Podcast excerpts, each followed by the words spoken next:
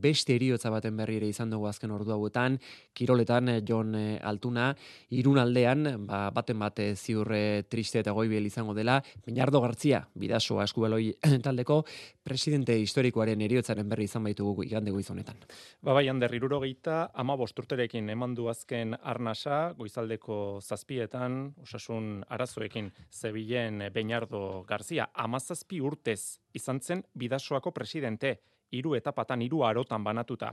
Klubaren urterik loriatxuenak bizi izan zituen Beñardo Garziak presidente zela, besteak beste, biliga eta mila bederatzireun da laurogeita amabosteko Europako kopa irabazi zituen garai hartan bidasoak. Euskal Herriko eta bereziki Gipuzkoako kirolaren agintari historiko bat hilda gaur, goizean. Gurutz, aginagalde bidasoako presidentea bidasoarekin lortutako ba, garaipen guztia aparte, ba, eskubaloia egin dituen goza guztiak, e, asobal liga sortuz duela berrogei urte, kirolgi bezalako ba, fundazio eta instituzio e, horren bultzatzen ere izan zen, eta bueno, ba, ba, kirolaren entzat, eta bezigi ba, entzat egin duen e, pertsona ba, oso oso oso ratzitsua.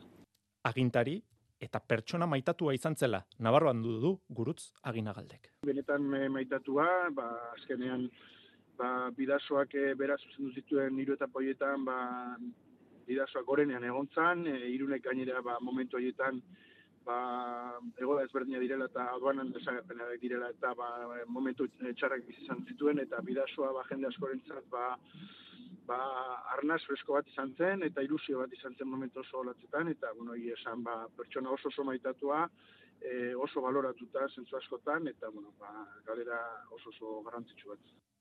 Kirol arlota arlorai etorri eta pilotan peio etxeberriari egindako erradiografian ageri da bosgarren metakarpianoa izan dezakeela hautsita erresonantzia magnetikoa egingo diote diagnostiko zehatza jakinalizateko. Labriteko partida amabina zegoela, tanto bat galdu ostean, kantxa eta armaiak banatzen eh, dituen eh, hor Maria Serre ukabilkada bat eman eta zauria egin zuen eskuin eskuan. Dutxatu ostean ospitalera joan zen eta orain ikusi egin beharko da zenbat eh, denbora beharko duen zenostarrak osatzeko horrela azaldu zuen atzo gertatutakoa. Tonteria izan da ez azkenean hor eman dio golpe bat e, bueno, bururi gabekoa eta eta bueno, e, ez dakit nola bukatu duen partida, uste nun e, hautsita neukan, baina, baina, bueno, gero lotu naiz pixka bat, probatu dut, eta, eta bueno, ez dit ematen mina, baina, bueno, orain, ja notatzen dut. Eman dit, ematen, eman, ematen diot e, behatzari, eta egiten dit krak ez, eta, bueno, gero e, jolasten segitu dut, eta, eta, bueno, ez neukan mina, eta, eta, bueno, baina, bueno, orain, ja, hotz, hotzerarekin etortzen zait mina minartuta, baina irabazteko gai izan zen labriten zabaletarekin bikote osatu zogeita bi eta hogei hartu zituzten mendean jaka eta mari ezkurrena. Jakak galdu berritan partidaren analisi hause egin zuen. Irutu zait partidu kaskarra izan dela, e, mine asko kostazaiu, batez aurrelari hoi, akaso ba, bueno, atzelarin jo ikara herri horrengatik izangoa, E, Geo gaina irutu zaite joneketanik pelota tonto asko galdu jeula eta, eta horretik aldein diula partiduk, ez? Jose Javier Zabaleta gustura zen laugarren eh, puntua poltsiko oratuta. Beste puntua daukagu oso pozik, laugarren puntua eta eta bueno, borrokan jarraitzeko prest eta eta bueno, aber azkeneko partiutan bezala, eh beintzate maila hau ematen segitzen dugun. Hori labriten, Bilboko Bizkaia pilota lekuan berriz, Peñak eta Albisuk, hogeita bi eta amabi irabazi zieten elordiri eta rezustari, eroso antzean aritu ziren Peña eta Albisu. Partidu importantea, puntu importantea, eta bueno, e, uste baino markai hoi hoi erraixa baino lan inda ez, hor amabi arteo e, bagen egun e, lan inbarrazola, hortik gaur egal e, aitor bizka gaitxin da, baina guguren segidu da egisan guztua. Galdu izanaren penaz, etxamponaren bestaldean, elordi eta rezusta. Eminik eragin ezin da, e, albizuk esango neban e, apeloti aurruti erabilida dela, oso goitik erabilida, aitorrepe sartzeko aukera ondirik ez, eta, eta bueno, gero igual peinak batez be, bukaeran e, tanto askar batzuk indosku, eta generalian guaino guzio zen dia. Zelkapenari begiratuta, bosgarren jardunaldia amaituta, goikalde hori pilpilean dago, jakak eta mari ezkurrenak, eta peio etxeberriak eta zabaletak launa puntu dauzkate, peinak eta albisuk eta elordik eta rezustak iruna puntu. Gaur, palan daukagu itzordua, Bilboko Deportibo, naritz gaiastegi, kaixo, Arratxaldeon. Arratxaldeon, Jon. Estelarrean, gaubeka eta urrutia, Fustoren eta Gordonen kontrariko dira. Bai, Bilboko Deportibo, que palaren e, katedrala, que ateak zabalduko ditu berriz e, pilotari onenak ikusteko, amar urte pasadira, palak eta deporrek euren bideak banandu zituztenetik, e, erritxiketako frontoiak, e, mungiakoa eta batez ere, Bizkaia pilotalekoa dira egun e, pala jaialdiak ikusteko aukera eskaintzen dituzten pilotalekoak, baina aurtengo gabon jaialdia berezi izango da eskuzko eta zestapuntako jaialdiak antolatu ostean, Palari egingo baitio lekua Bilboko erdialdean dagoen e, frontoi zaharrak. Bi partia osatutako festivala izango da. Azteko Nekolek, buruz buruko txapeldunak eta Del Riok eh, kutsaban ke liga irabazi berri duen Maldonadoren eta Alkortaren kontra neurtuko dituzte indarrak eta estelarrean urrezko pala pro txapelketaren errebantza jokatuko da. Aurreko kuadroetan palak azken marka bietan izan eh, dituen erreferente nagusiak hariko dira gaubeka eta fusto armentzako jarraren e, bizkartzaina urrutia izango daion eta Gordon berriz fustorena. Jaialdia laurak eta laurdenetan hasiko da hiru erregen mailan jaialdia osori jarraitzeko aukera izango duzu. Mila esker, gero arte gaiaz. Arratxaldeon.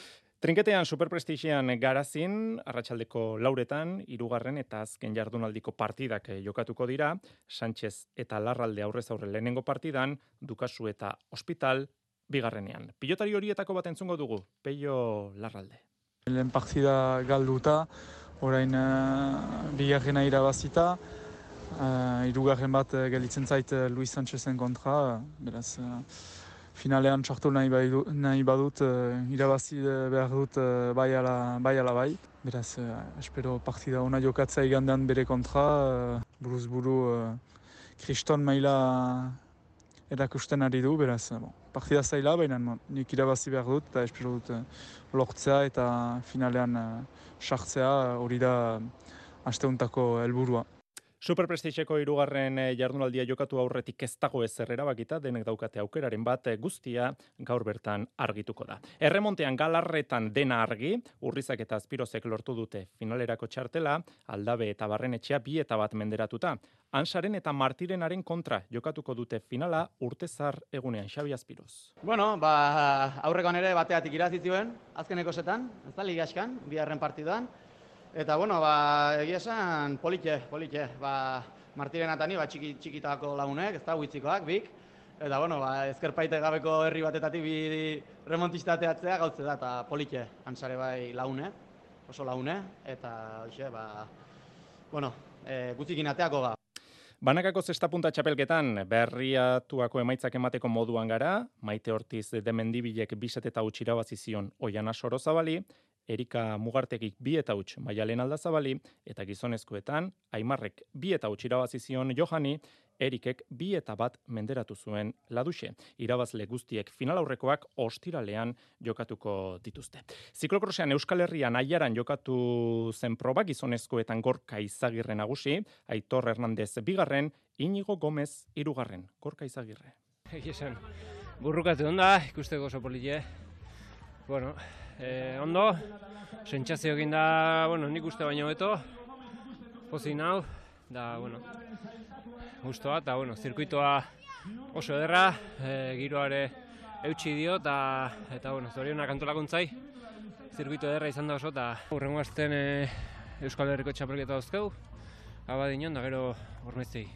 Emakumezkoetan Alicia González nagusitu zen, Ainara Elbusto bigarren eta Naia Arana irugarren. Nazioartean Matthew Van der Poelek erakustaldia eman zuen Antwerpen, munduko kopan nahieran aritu zen, beste guztiak baino koskatxo bat edo bi gorago dagoela erakutsi zuen. Bana ertek egin zuen bigarren, eta emakumezkoetan Fem Van Empelek geldi ezin segitzen du amaikatik amaika proba irabazi ditu denboraldi honetan. Herrikiroletan, irugarren mailako aizkolari txapelketako finala jokoan da uneotan turzio zen, federaziora itzuli ostean punta-puntako aizkolariak ari dira uneotan lanean, Julen Alberdi txikia laugarrena, Mikel Larrañaga, Eneko Otaino, ugaitz mugertza eta eneko saralegia injustuene.